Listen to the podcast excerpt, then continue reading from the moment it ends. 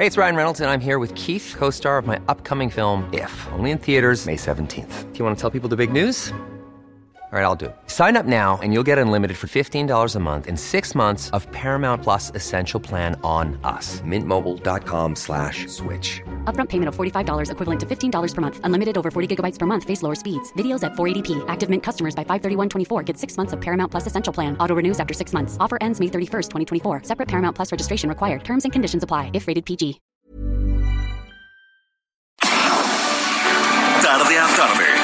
Necesitas saber de forma ligera, con un tono accesible. Solórzano, el referente informativo.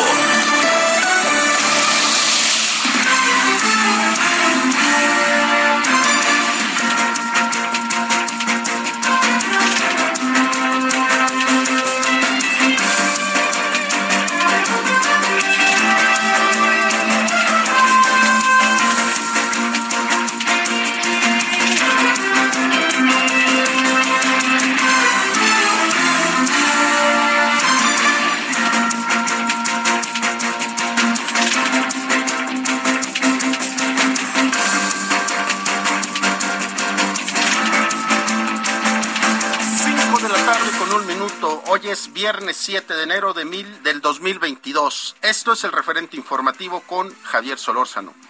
Les damos la más cordial bienvenida a nombre de Javier Solórzano, titular de este espacio informativo. Les saluda Román García. Javier se encuentra tomando un periodo vacacional. El día lunes ya estará con ustedes y con nosotros en esta cabina de transmisión del 98.5 de FM aquí en la Ciudad de México. Le reiteramos, viernes 7 de enero del 2022. Les invitamos a que nos siga desde este momento y hasta las 6 de la tarde. Le estaremos informando de lo más importante que pasa en nuestro país y el mundo. Saludamos también a quienes nos escuchan a través de la cadena nacional del Heraldo Radio en ciudades y estados como Ciudad del Carmen, Coatzacoalcos, Colima, Culiacán, Guadalajara, La Laguna, Monterrey, Morelia, Tampico, San Luis Potosí, Tapachula, Tehuantepec, Tepic, Tijuana, Tuxtla Gutiérrez, en Villahermosa, y a nuestros conacionales y quienes nos escuchan en territorio americano, allá en Brosville y McAllen. También les damos la bienvenida a quienes nos escuchan en nuestras diferentes plataformas, por nuestra página de internet, elheraldodemexico.com.mx y por Twitter, arroba Heraldo de México. Son las 5 de la tarde con dos minutos. Este viernes 7 de enero le tenemos algunos temas que consideramos pueden ser de su interés. Debido a los contagios de la variante Omicron que han sufrido 83 pilotos de Aeroméxico, escuche bien, 83 pilotos de Aeroméxico contagiados por la variante Omicron. Este viernes ya se tienen cancelaciones en 43 vuelos para destinos tanto nacionales como internacionales. Le estaremos dando cuenta de ello. Y también el pasado lunes 3 de enero, miles de estudiantes de educación básica regresaron a clases presenciales tras las vacaciones de las fiestas navideñas. Le presentaremos una conversación para ver qué es lo que más conviene, clases presenciales o clases virtuales. Y por último, Alejandro Encina, subsecretario de Derechos Humanos de la Secretaría de Gobernación, ya atiende a las madres buscadoras de Sonora.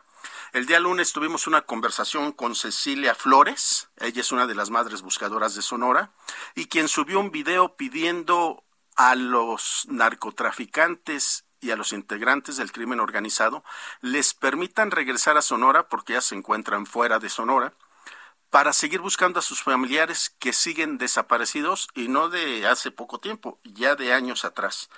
Cinco de la tarde con cuatro minutos, viernes 7 de enero, le informamos con el siguiente resumen informativo. La información de último momento en el referente informativo. La Ciudad de México continuará en semáforo verde por coronavirus del 10 al 16 de enero, informaron autoridades capitalinas. El titular de la Agencia Digital de Innovación Pública, Eduardo Clark, indicó que en los últimos siete días hubo una tendencia a la alza en casos positivos y hospitalizaciones por COVID-19. Debido a los contagios que han sufrido 71 pilotos de Aeroméxico, para este viernes ya se tienen cancelaciones en 43 vuelos para destinos nacionales e internacionales. Algunos de los destinos afectados por estos vuelos son Guadalajara, Mérida, Ciudad Juárez, Monterrey, Chihuahua, Tijuana, Mexicali, Cancún y en el plano internacional Seúl y Corea del Sur.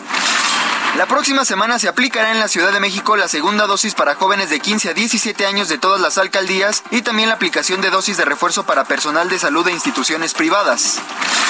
Los cuerpos de nueve personas fueron encontrados en el entronque de la carretera estatal Isla Los Tuxtlas y la autopista de Tinaja, Cozoleacaque, en Veracruz. Los cuerpos estaban a la altura del lugar conocido como el kilómetro 118 y automovilistas que transitaban por esa vía reportaron los hechos al número de emergencias 911. La inflación general anual cerró el 2021 en 7.36%, la mayor inflación para un cierre de año desde el 2000, es decir, en 21 años, de acuerdo con la información publicada por el Instituto Nacional de Estadísticas y Geografía. Esto, luego de que en diciembre de 2021 el índice nacional de precios al consumidor tuvo un incremento de 0.36% respecto al mes inmediato anterior. Como seguimiento del estado del avión presidencial, el presidente Andrés Manuel López Obrador mencionó que el gobierno mexicano recibió una propuesta por parte de una empresa para intercambiarlo por helicópteros, además de que se analiza rentarlo para viajes. El mandatario explicó que no se ha podido vender el avión presidencial porque fue hecho especialmente para las administraciones pasadas, por lo que no es una aeronave. El presidente estadounidense Joe Biden declaró que la democracia de su país corre peligro y convocó a los ciudadanos a defenderla, al marcar el aniversario del asalto al Capitolio por simpatizantes de su antecesor. Solórzano, el referente informativo.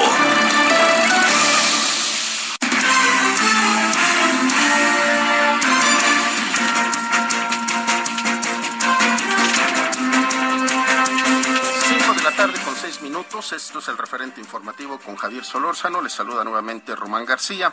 El día de ayer nuestra compañera Silvia Alvarado en Zacatecas nos daba a conocer esta terrible información de 10 cuerpos en una camioneta que fue abandonada frente a Palacio de Gobierno del Estado. Y hoy tenemos información nueva que da a conocer el propio gobernador. ¿Cómo estás, Silvia? Muy buenas tardes.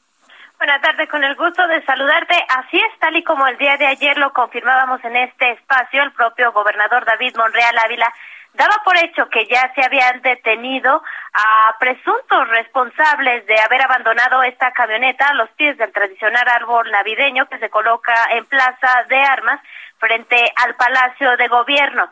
No obstante, la noche también del día de ayer, minutos después de las 22 horas, de las 10 de la noche, el fiscal Francisco Murillo Ruiz Seco confirmaba la identificación de siete de los diez cuerpos, dos de ellos mujeres, el resto hombres. Se trata de personas originarias de Zacatecas y algunas comunidades de Guadalupe como Tacualeche. El primero de ellos identificado y dado en información por el propio Murillo Ruiseco, es un hombre de 29, de 29 años de edad que ya contaba con una ficha de detención por narcomenudeo. Otros más por robo calificado, entre ellos mujeres y hombres originarios de la propia capital y de una mujer de 20 años de la colonia Felipe Ángeles, que ya también había sido identificada por sus familiares. Cabe mencionar que el propio fiscal se refirió a las declaraciones de Monreal Ávila sobre la detención de los responsables, declarando que hay que ser muy cuidadosos con las restricciones legales que se establecen en el Código Nacional de Procedimientos Penales, sobre todo con el principio de presunción de inocencia y de los derechos que tienen los imputados, asegurando que se tiene una línea de investigación muy sólida también el día de ayer fue evidente el despliegue de algunos elementos de la Secretaría de Seguridad Pública y del propio helicóptero que al menos hasta ayer por la noche permanecía con algún este patrulleo en la zona metropolitana y hasta el momento no han confirmado las autoridades el asesinato de alguna persona o de personas encontradas sin vida en alguno de los 58 municipios. Por lo pronto, el estado de Zacatecas hasta el momento prevalece en total calma. Híjole, tristemente, Silvia, se confirma que estas personas de alguna manera se dedicaban a la delincuencia y todos ellos con eh, ciudadanías de Zacatecas. Así es, de algunas comunidades como Tacualeche, en Guadalupe y de la propia capital por delitos de narcomenudeo y robo calificado. Ahora, a mí lo que me llamaba mucho la atención, hoy leía las notas y las crónicas en algunos medios, Silvia, que los del C5 se dan cuenta cuando una persona deja la camioneta, pero ¿por qué no activar el protocolo de detención eh, en ese momento no esperar a que pasaran las horas y que el gobernador, de hecho, dio la indicación de que la gente no se diera cuenta por lo temprano que fue esto a las 5.15 de la mañana y no causar este alerta ni temor a la ciudadanía, ¿no? Así es, y hay que, bueno, de los propios acontecimientos que han ocurrido en la capital, sobre todo en los que se han vuelto envueltos las propias cámaras del C5, la gente cuestionaba el por qué con anterioridad se había evidenciado un video este salido del propio C5 donde se ve raya, este unas pintas por parte de las famosos grupos feministas a lo que es el callejón de las campanas que tal así como evidenciaron a las propias feministas, ¿por qué no hacer y darlo a conocer de quién es esta persona que también huyó por el mismo lugar? Así es, entonces podríamos pensar lo que han dicho muchos analistas en materia de seguridad, que sigue la lucha por gobernar la plaza entre el cártel Jalisco Nueva Generación y el cártel de Sinaloa. Así es, al parecer, pues bueno, dado por la propia Secretaría de Seguridad Pública también con anterioridad, son cinco grupos delincuenciales los que pasan por el territorio de Zacatecas y los que se disputan la plaza. Silva Alvarado, corresponsal en Zacatecas, te agradezco mucho. Buenas tardes. Seguimos a la orden. Buena tarde. Cinco de la tarde con once minutos y no acabamos de visualizar y de entender este tema de Zacatecas y encontramos otra escena muy parecida, pero ahora en Veracruz. Allá nuestro corresponsal Juan David Castilla nos tiene el detalle de lo mismo. Mi querido Juan, te saludo, buenas tardes. Muy buenas tardes, Román, te saludo con gusto desde el estado de Veracruz. Así es, con la mala noticia de que los cuerpos de nueve personas fueron localizados a un costado de la carretera Isla Santiago-Tuxtla, esto en la región de la cuenca del Papaloapan, al sur de esta entidad. Decirte, Román, que eh, los automovilistas fueron quienes reportaron este hallazgo al número de emergencia 911 para solicitar el apoyo y la presencia de las corporaciones policíacas. Eh, decirte también que los cadáveres de siete hombres y dos mujeres estaban completamente desnudos y presentaban huellas de tortura. Fueron abandonados a la altura de la zona conocida como kilómetro 118, perteneciente al municipio de Isla. En el sitio también fueron encontrados algunos mensajes y cartulinas de un grupo de la delincuencia organizada contra autoridades del gobierno de Veracruz, específicamente amenazas contra el secretario de gobierno Eric Cisneros Burgos, a quien acusan de presuntamente favorecer a otra banda delictiva.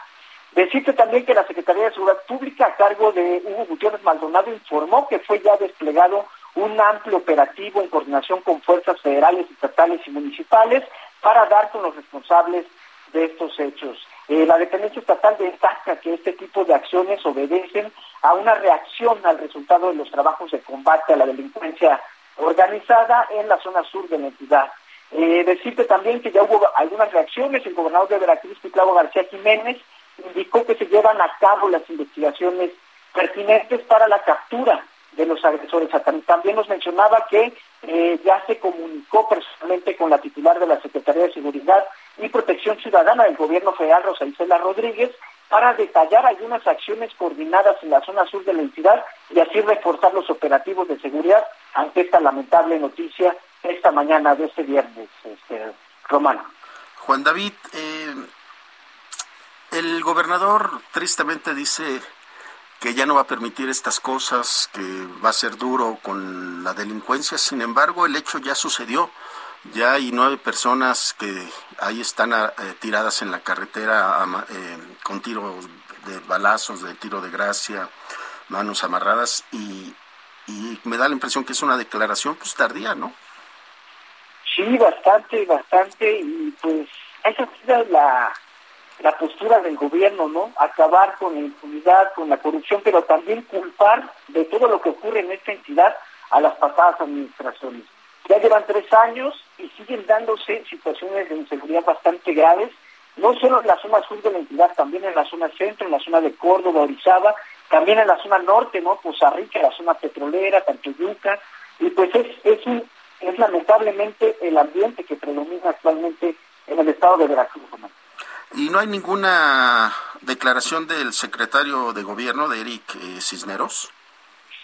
Fíjate que eso nos llamó la atención. Hace unas horas estuvieron en una conferencia de prensa en el Palacio de Gobierno. También hubo una reunión de la mesa para la coordinación de la paz, donde estuvo presente el secretario de Gobierno, la titular de la Fiscalía, Verónica Hernández Lleranz.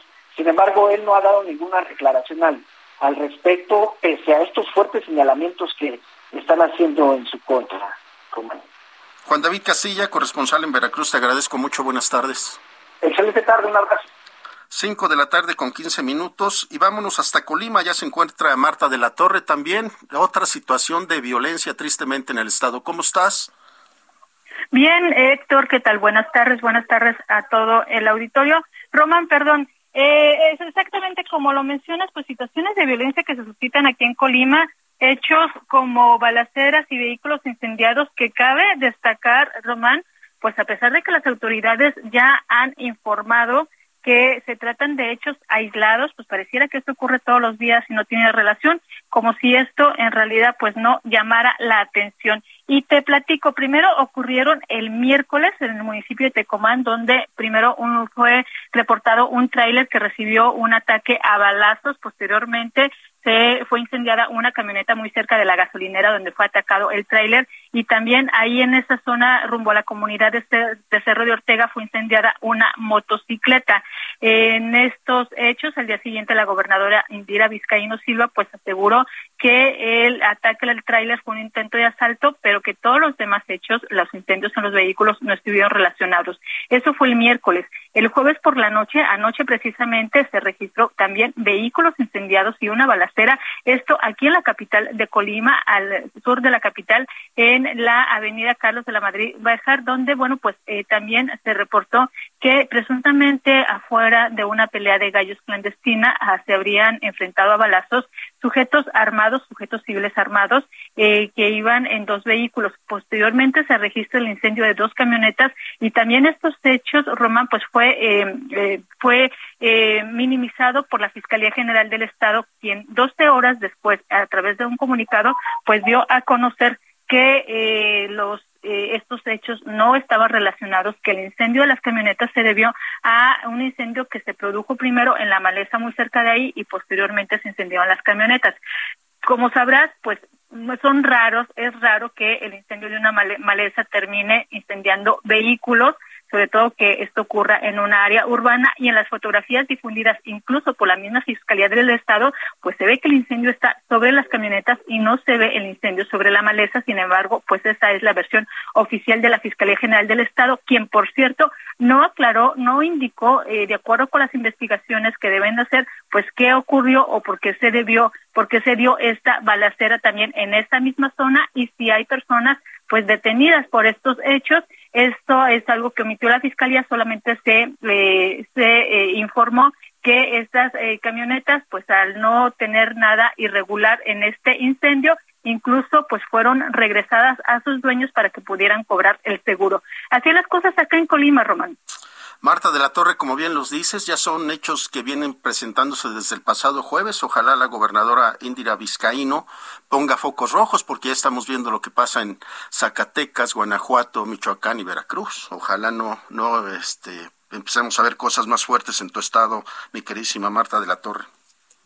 Efectivamente, estaremos muy pendientes y sobre todo, pues sí que informen qué es lo que está ocurriendo, porque, eh, como bien lo mencionas, generalmente toda esta violencia que se ve en el país, pues también termina reflejada aquí en Colima, que es un tránsito importante, sobre todo por la presencia del puerto de Manzanillo, Román.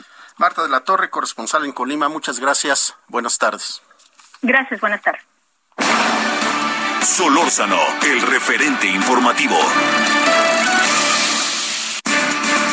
5 de la tarde con 18 minutos. Esto es el referente informativo con Javier Solórzano. Le saluda Román García. El, Aeropuerto Internacional de la Ciudad de México hoy está en una situación de caos. Capitanes, pilotos, eh, personal de tierra contagiado por el COVID Omicron. Por eso hemos buscado al, al, capitán Heriberto Eguiluz, presidente del Colegio de Pilotos Aviadores de México, hace. ¿Cómo estás, capitán? Muy buenas tardes. Román, muy buenas tardes. Un saludo para ti, tu auditorio. Gracias que nos tomas la llamada. Un hecho inédito y es la primera vez que se presenta esta situación en nuestro país. Capitán, ¿qué, qué, qué se puede, cómo resolverlo? Sí, fíjate que, bueno, estamos afectados, eh, cuando menos del grupo Aeropuerto, del grupo Aeroméxico, muchos pilotos, yo soy uno de ellos también, que estoy todavía en protocolo COVID hasta mañana. Y, y bueno, la afectación es en número grande porque las cifras que me dieron hace un rato es de un poco más de 70 pilotos y un poco más de 140 sobrecargos. Esto quiere decir que es alrededor del 4 o 5% de la planta de, de la fuerza en el aire, ¿no? De la gente de tierra no te sabría decir el dato, pero seguramente hay también una afectación similar. Cuando me, no sé estos números, y el día de hoy se cancelaron alrededor o se han cancelado cerca de 50 vuelos, ¿no? Con la afectación a más de 2.000 pasajeros. Y, y bueno, pues creo que esto va con las cifras mundiales que han aumentado los contagios. Afortunadamente creo que las hospitalizaciones son bajas. Pero sí, no se había dado una cosa como lo que está sucediendo en nuestro país y, y bueno, la afectación y, va, va para más tiempo porque en el caso de nosotros, una vez que nos eh, sentimos mal o tenemos la prueba COVID positivo, entramos un protocolo de dos semanas de aislamiento, ¿no? Y de no volar. Entonces, eh, pues eh, esto no quiere decir que se va a resolver mañana o pasado mañana, seguramente va todavía en aumento. Claro, capitán Heriberto Aguiluz, es justamente un efecto dominó, como lo vivimos en las familias. Se contagia una persona, hay que aislar a quienes convivieron con ellos y más ustedes que comparten por horas eh, la misma cabina en un solo vuelo. Sí, y yo la verdad es que no sé si los contagios en el caso de los tripulantes se ha dado en las cabinas o en la vida diaria, ¿no? Eh, porque dentro de la cabina, bueno, eh, usamos el cubrebocas, nos los quitamos muy poco, la instrucción es que no nos los quitemos, en el caso de los compañeros sobrecargos, pues ellos traen hasta una, una, careta de plástico. Eh, pero bueno, la vida diaria está ahí y en estas fiestas que tuvimos relación con, familiares y cenas, pues puede ser que de ahí haya surgido mucho del brote que estamos teniendo ahora. ¿no? Ahora, capitán, ¿qué decirle a, a, la ciudadanía y a los, a los afectados que están con cierta molestia y, y, de repente es difícil aceptar que lo tengan a uno ahí en el, en el aeropuerto sin tomar su vuelo? Bueno, fíjate que no te tendría una respuesta así como exactamente porque porque no hay mucho que decir en esto. Esto es una enfermedad, una infección que nos lo podemos tener cualquier persona y, y lo responsable es eso, aislarse y no seguir trabajando y no seguir contaminando gente. Eh, en el caso de, de Aeroméxico, a mí me tocó ayer estar afectado viniendo de Guadalajara a México eh, por algo similar a esto y, y, se cancelaron muchos vuelos, tratan de, de llevar a todos los pasajeros en los vuelos que hay y hacer todo lo posible por la menor afectación. Eh, por supuesto, la empresa, las empresas deben de correr con ciertos gastos porque al final sí es culpa de la empresa, no es un empleado que se enferma. Y, pues ni modo, un poco de paciencia y, tener eh, mucha cautela a la hora de, convivir. Eh, en los aeropuertos yo, yo vería ahí un poco más riesgo porque yo he visto muchas pues, aglomeraciones que se hacen, sobre todo en el, en el área de la T2, que es donde me toca ver en migración, y hay mucho control en el avión, la gente se baja en orden, todo esto, pero cuando uno baja del avión se hace un caos en el aeropuerto, ¿no? Entonces, eh, esto sí es algo que afecta directamente en, el aeropuerto como tal y se refleja en el, en el servicio que da la línea aérea, ¿no? Pero, pero yo diría que las líneas aéreas están siguiendo los protocolos que necesitan para tratar de hacer lo más seguro que se puede en cuanto a COVID el, el vuelo, ¿no? Claro, capitán Heriberto Aguiluz, ¿sí se tiene el personal suficiente para eh, corregir esta situación? Eh, pues se tiene, eh, la empresa normalmente no tiene empleados que no estemos trabajando, ¿no? Siempre que eso producción. siempre del número de empleados que tiene, siempre habrá un porcentaje que esté en vacaciones, se considera siempre un pequeño porcentaje por enfermedades normales, probablemente que se vaya un 5% de los contaminados, que se contamine un 5% de los empleados es muy alto. Eh, y, tiene mucho esto, seguramente la empresa estará haciendo ajustes en nuestros roles de trabajo mensual para tratar de, combatir la ausencia de algunos de los pilotos y lo mismo con los sobrecargos personal de tierra.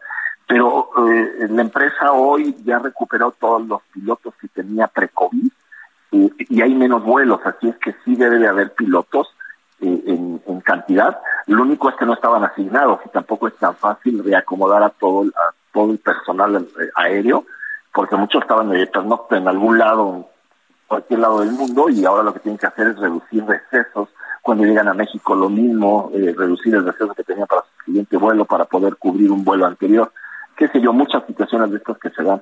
Eh, pero sí, yo yo confiaría en que, que hay eh, pues una cantidad suficiente para cubrir la mayor parte de estas afectaciones, sin dejar por supuesto que no todo se puede prever en esto, ¿no? Capitán Heriberto Aguiluz, presidente del Colegio de Pilotos Aviadores de México. AC, te agradecemos mucho que nos hayas tomado la llamada. Buenas tardes. Román, muy buenas tardes, un saludo. Pues pedirle a los afectados calma y paciencia. Cinco de la tarde, 25 minutos, hacemos una pausa y regresamos al referente informativo. El referente informativo regresa luego de una pausa. Estamos de regreso con el referente informativo. En el referente informativo le presentamos.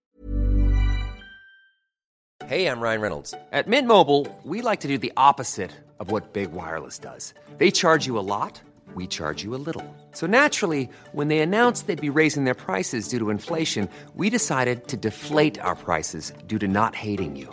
That's right. We're cutting the price of Mint Unlimited from $30 a month to just $15 a month. Give it a try at mintmobile.com slash switch. $45 upfront for three months plus taxes and fees. Promote for new customers for limited time. Unlimited more than 40 gigabytes per month. Slows. Full terms at mintmobile.com. Damos información relevante. Congreso de la Unión retoma medidas extremas por COVID-19. Aerolíneas mexicanas cancelan 55 vuelos en menos de 48 horas por brotes de COVID-19. La Ciudad de México se queda en semáforo verde del 10 al 14 de enero. San Luis Potosí se mantiene en semáforo verde del 10 al 23 de enero. Puebla mantiene alza en el número de contagios por COVID-19. El mundo supera los 300 millones de casos de COVID-19. Claudia Sheinbaum considera que 2022 traerá buenas expectativas económicas para la Ciudad de México. Abandona nueve cadáveres a orilla de carretera en Veracruz. El presidente López Obrador presentará plan de austeridad al INE para realización de la revocación de mandato. Congreso recibe el nombramiento de Félix Arturo Medina como procurador fiscal de la Federación. Solórzano, el referente informativo.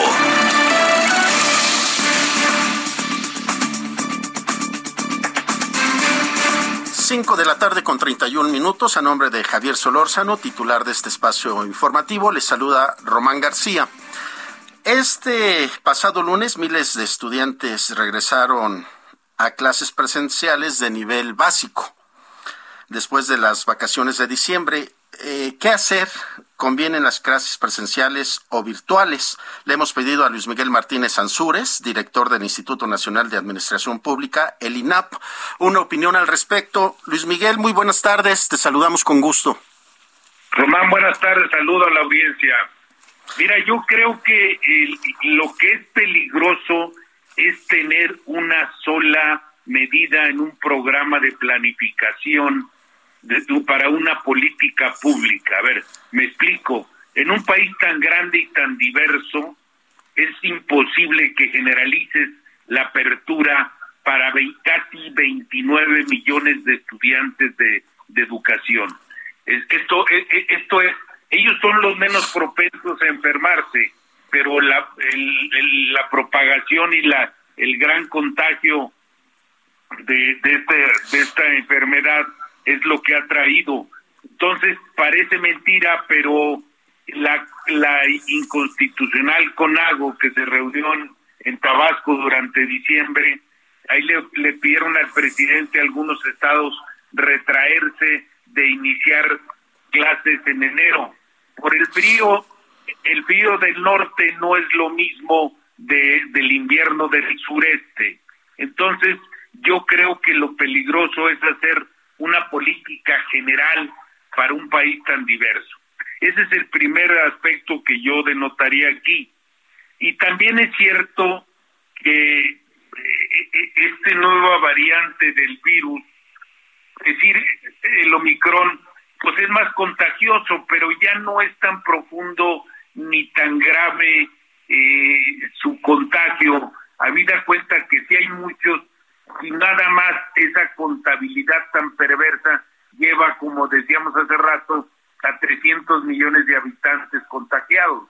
Pues yo creo que al final del día lo que se espera es que todos se hayan contagiado, no que todos no, porque ya la incidencia y la mortandad es en aspectos muy bajos, inclusive en la gravedad de la enfermedad y los entubamientos, que dicho sea de paso, esos entubamientos mal hechos dieron más muertes que quizá la misma enfermedad.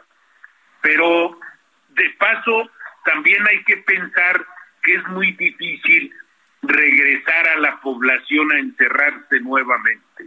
Yo creo que agotaron todas sus posibilidades económicas y la misma economía a nivel macro está muy afectada. Nosotros cerramos el año 21 con cerca del 8% de inflación.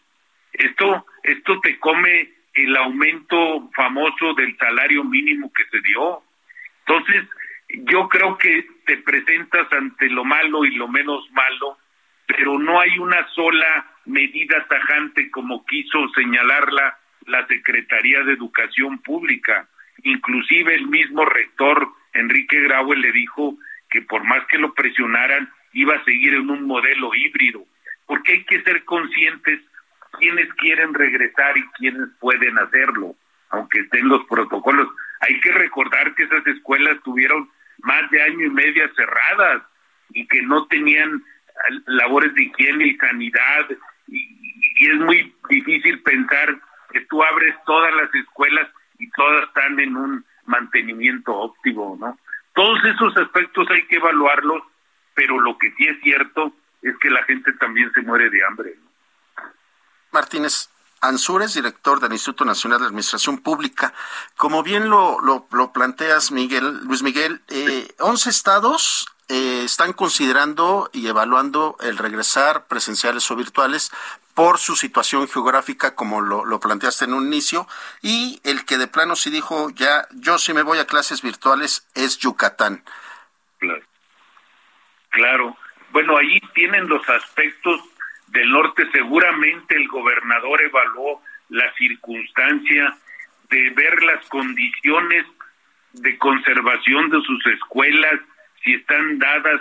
No es tanto que los alumnos mismos se contagien, que son gente muy joven, pero también con quién viven, a quién le pueden llevar esa enfermedad, adultos mayores con un sistema inmunológico bajo. Entonces todo eso yo creo que cada quien debe evaluar y ser responsable de si regresan a clase o no.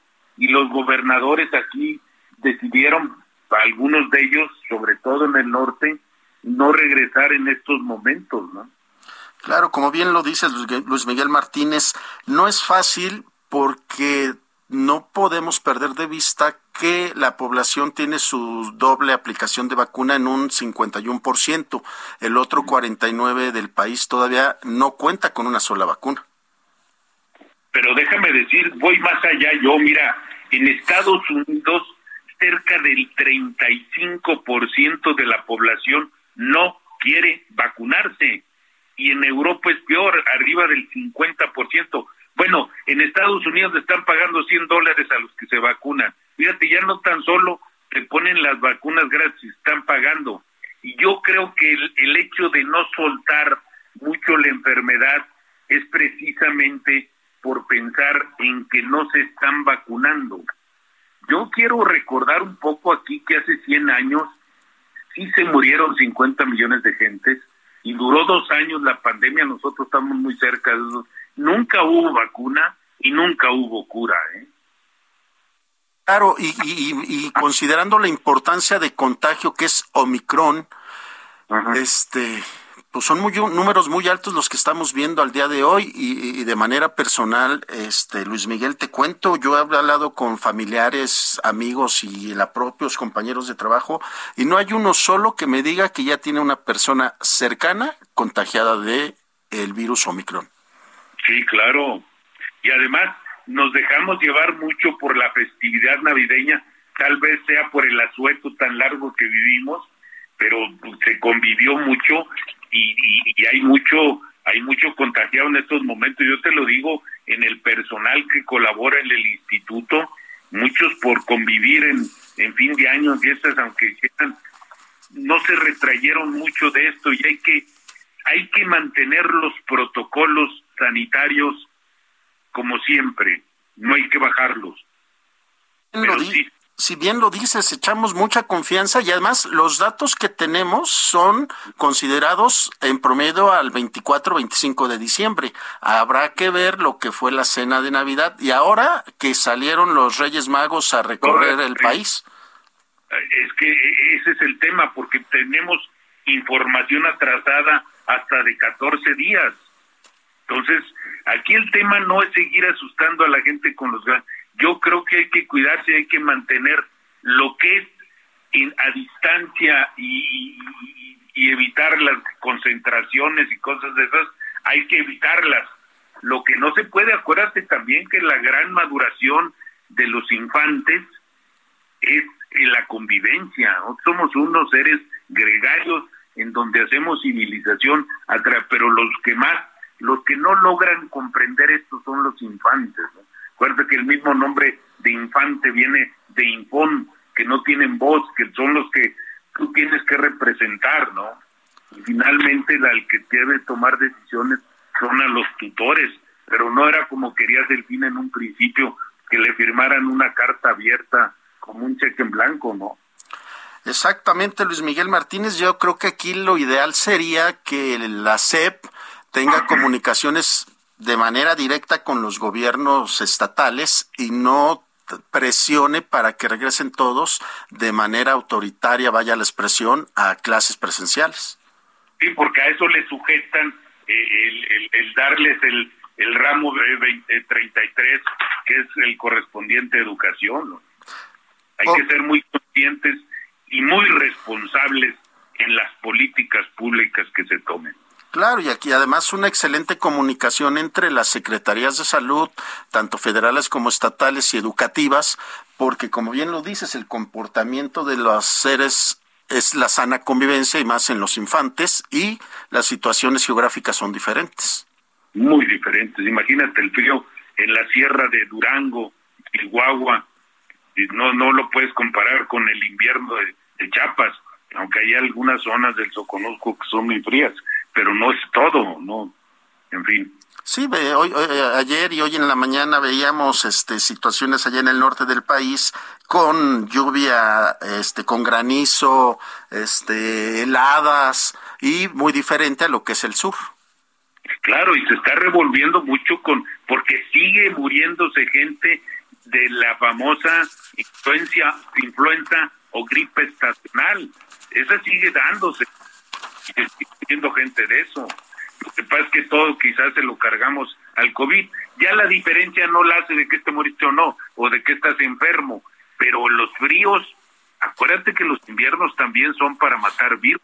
Y el virus H1N1 del 2009 se debió a un corto invierno o casi inexistente invierno.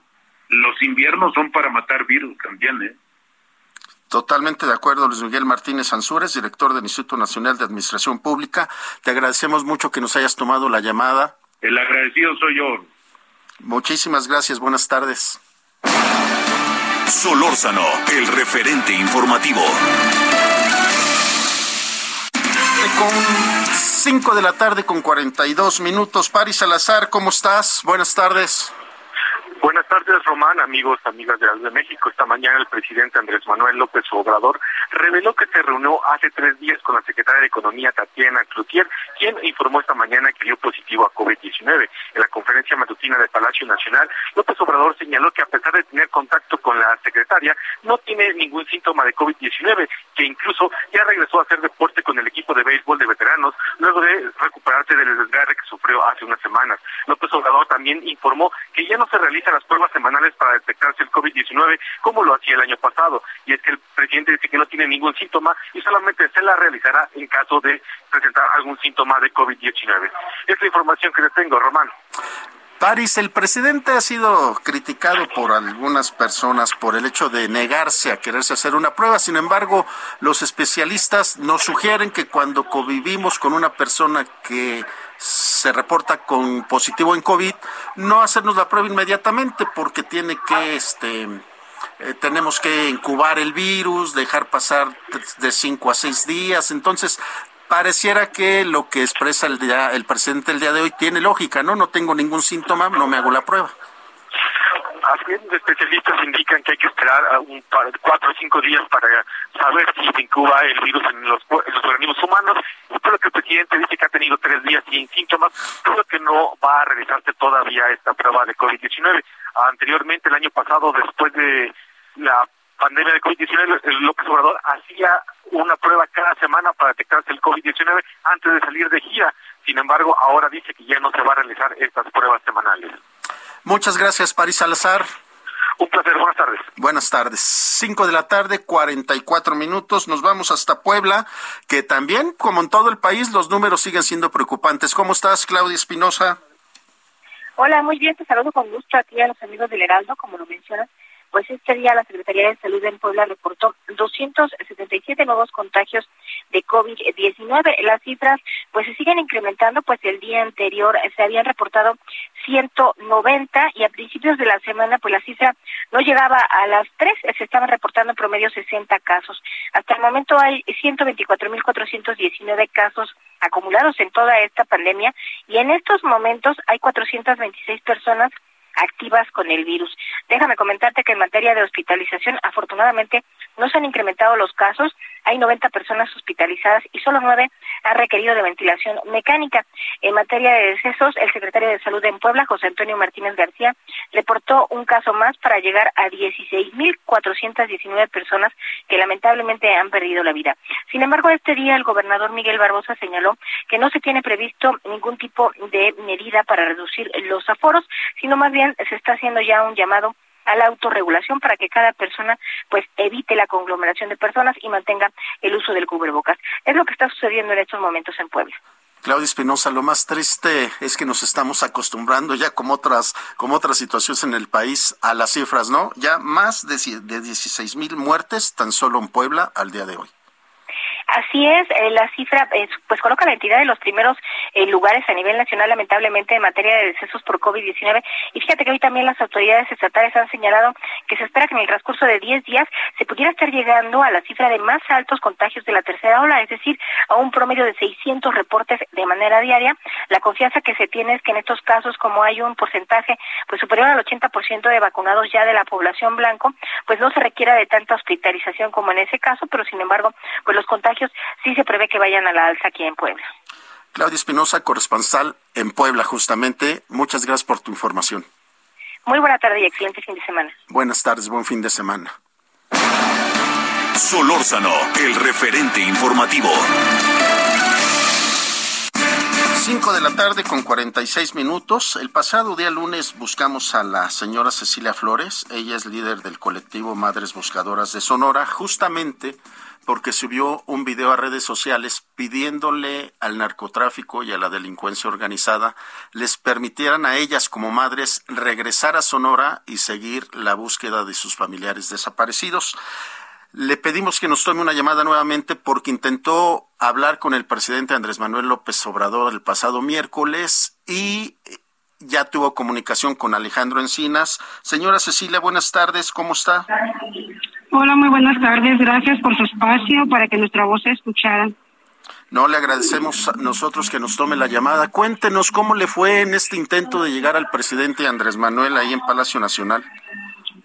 Pues estuvimos ahí eh, inmediatamente. Manuel eh, mandó personal para que nos enviaran a un lugar donde nos iba a recibir el señor Alejandro Encinas, pero nunca llegó al lugar. Nos atendieron otras personas, muy buena atención escucharon todas nuestras peticiones y quedaron en que iban a solicitar una audiencia directa con Alejandro Encinas porque yo les dije que necesitaba hablar directamente con él y el día de hoy pues por fin el señor se digna a, enviarme una petición para una reunión que sería el día martes a las 10 de la mañana. Ay, pues por un lado, qué buena noticia, señora Cecilia, aunque tengo entendido que era posible esa reunión el día de hoy. No, no fue posible el día de hoy, hasta el día martes.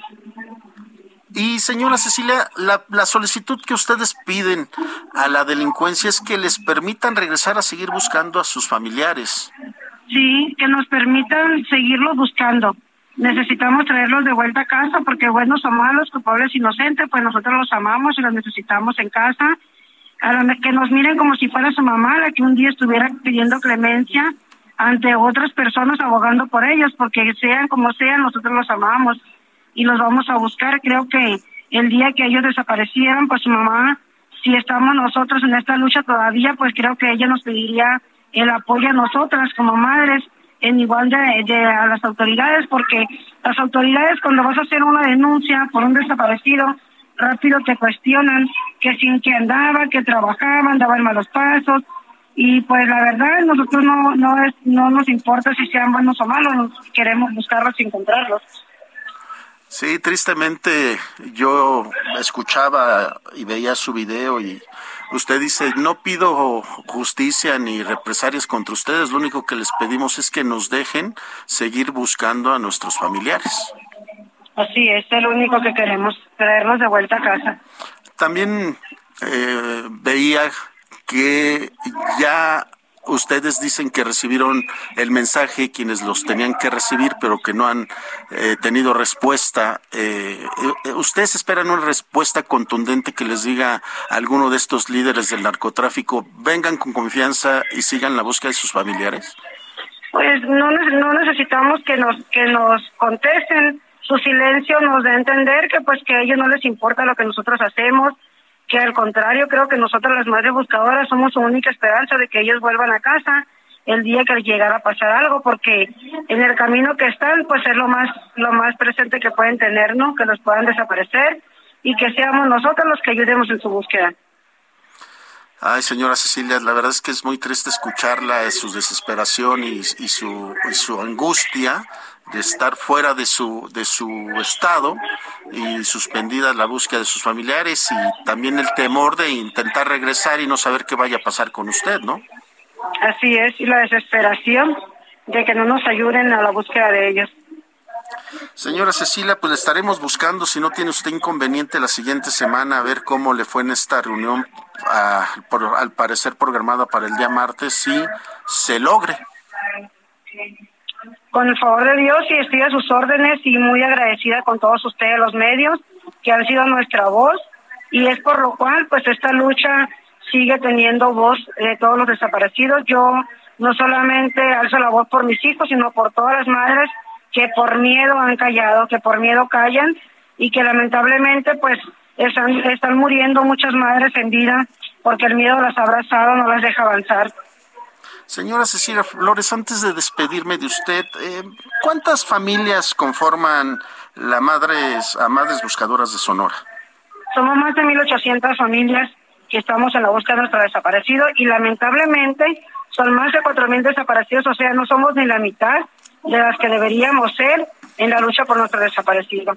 Entonces yo siempre les digo que de nada sirve que estés en todas las páginas, estés a través de un teléfono gritando y clamando que quieres encontrar a tu hijo si no sales a buscarlo, si no sales a luchar por él. Aquí lo único que ha dado resultado es esta lucha de salir a los montes incansablemente día tras día en la búsqueda de nuestros desaparecidos. Hemos encontrado 630 personas localizadas sin vida y 570 localizadas con vida. Y es una lucha que se ha dado a raíz de tantas búsquedas que hemos tenido, de que perdí el miedo y fue más grande el amor por mis hijos. Señora Cecilia, mire, tan solo el Registro Nacional de Personas Desaparecidas y No Localizadas al día de hoy dice que suman 96.592 personas. Pero solamente son las personas que están reportadas y las que no están reportadas, las que por miedo han callado, Imagínese cuánto desaparecido hay. No, ese, ese dato sí lo había perdido de vista, tiene usted toda la razón, porque son los datos oficiales y muchas gentes no denuncian ni, ni, ni, ni dan a conocer este, sus datos. Así es, y la mayoría de las veces las autoridades tapan las cifras porque la verdad para ellos esa cantidad, imagínense como Estado, como gobierno, lo que representa que la gente sepa que hay tanto desaparecido y con tanta autoridad Señora Cecilia Flores, le agradecemos mucho nos haya tomado la llamada, nuestra solidaridad y aquí están los micrófonos para lo que usted nos quiera expresar las veces que sea necesario. Muchísimas gracias, muy agradecida con ustedes. Buenas tardes. Solórzano, el referente informativo. 5 de la tarde, 53 minutos. Vámonos hasta Nuevo León. Allá se encuentra nuestra compañera Daniela García. Daniela, buenas tardes.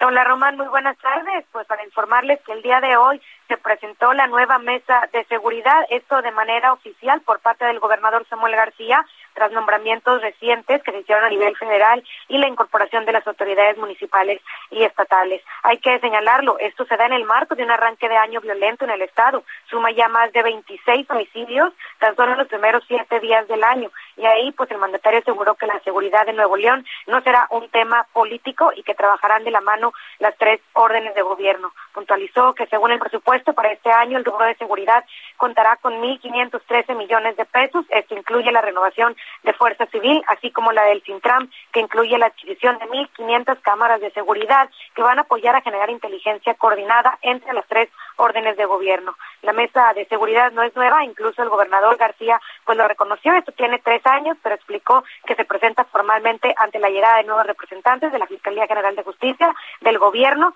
de la Guardia Nacional y pues los alcaldes que han tomado protesta desde el año pasado. Aseguró el gobernador que van a dar la cara y meter las manos al fuego en tema de seguridad y enfrentar al crimen organizado para brindar al Estado. Es la información esta tarde, Román. Daniela García, te lo agradezco mucho. Muy buenas tardes. Estamos pendientes, muy buenas tardes. Ya nos vamos a nombre de Javier García en Controles Técnicos, Daniel Padilla en la producción de este espacio y la señora Susana Espino que nos hace favor de sanitizar esta cabina. Se despide de ustedes Román García.